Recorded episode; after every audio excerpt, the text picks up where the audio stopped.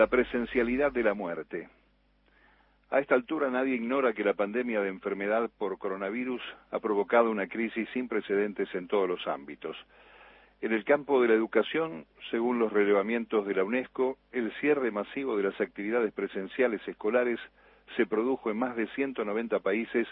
con el fin de evitar que los contagios se multipliquen y ayudar a detener el impacto. El organismo relevó ya a mediados del año pasado que más de un millón doscientos mil, perdón, mil doscientos millones de estudiantes de todos los niveles en todo el mundo habían dejado de tener clases presenciales en la escuela y entre ellos más de 160 millones eran de América Latina y el Caribe. En estas horas de abierta politización destinada a correr el eje de los cuidados, reemplazándolo por la propaganda electoral que el gobierno de derecha de la ciudad de Buenos Aires enarbola cada vez que hay algo que rompe con sus principios ideológicos, no está de más destacar un trabajo de la Comisión Económica para América Latina y el Caribe, que en el caso de la Argentina y buena parte de la región responde a situaciones previas al coronavirus.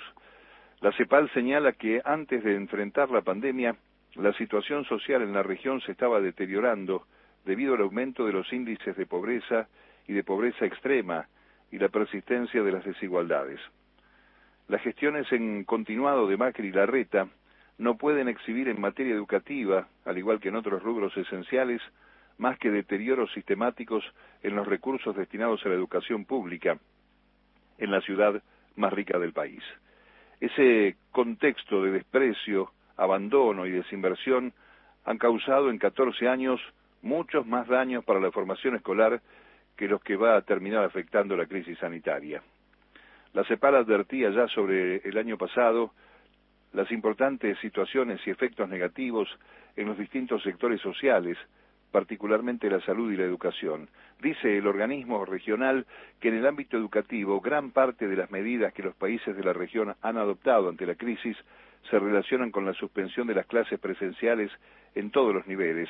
lo que ha dado origen a tres campos de acción principales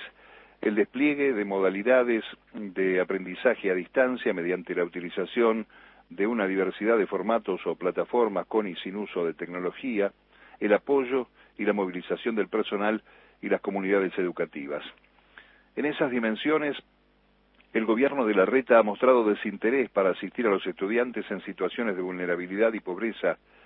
ha despreciado y perseguido a los docentes, marca común en las gestiones del macrismo, y ha manipulado a la comunidad educativa induciendo a que las familias que puedan acceder migren hacia la enseñanza privada, dejando a los pobres ante la necesidad de conseguir vacantes a cambio de demostrar su pobreza. Por eso la sobreactuada indignación de la oposición sirve como excusa para que se junten, dejen de lado su descarnada interna y estrechen filas con el cobarde jefe de gobierno que vuelve a la maniobra de judicializar todo en lugar de resolver en el marco de los pactos preexistentes entre la nación y las provincias primero y después intenta diálogo con el poder central, todo para ganar títulos y espacios de propaganda entre los antitodos que los votan. Esa pose, que ahora por conveniencia ignora la suspensión de la presencialidad en las escuelas en el orden planetario, incluye presuntas asociaciones de padres que privilegian la presencia de sus hijos en la escuela por sobre el aumento sin techo de los contagios y la muerte por tan solo nuevo 15 días de suspensión y virtualidad, aunque la COVID impacte en sus propios ámbitos. En el mundo, ante segundas y ante terceras olas, las restricciones vinieron acompañadas por el cambio en el sistema educativo en forma provisoria, porque es necesario aclarar que no hay una imposición para que no haya clases. Hay un regreso temporal a la virtualidad. Acá la falla porteña incluye la necesidad en el reparto de computadoras y el acceso a la conectividad, situación también preexistente a la pandemia entre los escolares pobres. También le faltaba la luz y el agua. La Reta, como Macri y como todos ellos, miente descaradamente cuando intenta poner a la Argentina a un costado del mundo por culpa de las medidas del gobierno nacional, mientras vemos los ejemplos de otros países donde la vacuna comienza a ser aplicada, que no han encontrado otro mecanismo para evitar más casos que no sea la baja en la circulación en todos lados y que contempla allí también el cese de clases presenciales, no por el contagio dentro de las escuelas, sino por la movilidad que se produce en las aglomeraciones, en las salidas, la sobrecarga en el transporte y otras acciones sociales vinculadas. En la lista de mano, Chile, Alemania, Portugal, Uruguay, Francia, Italia, Paraguay, Inglaterra y Países Bajos.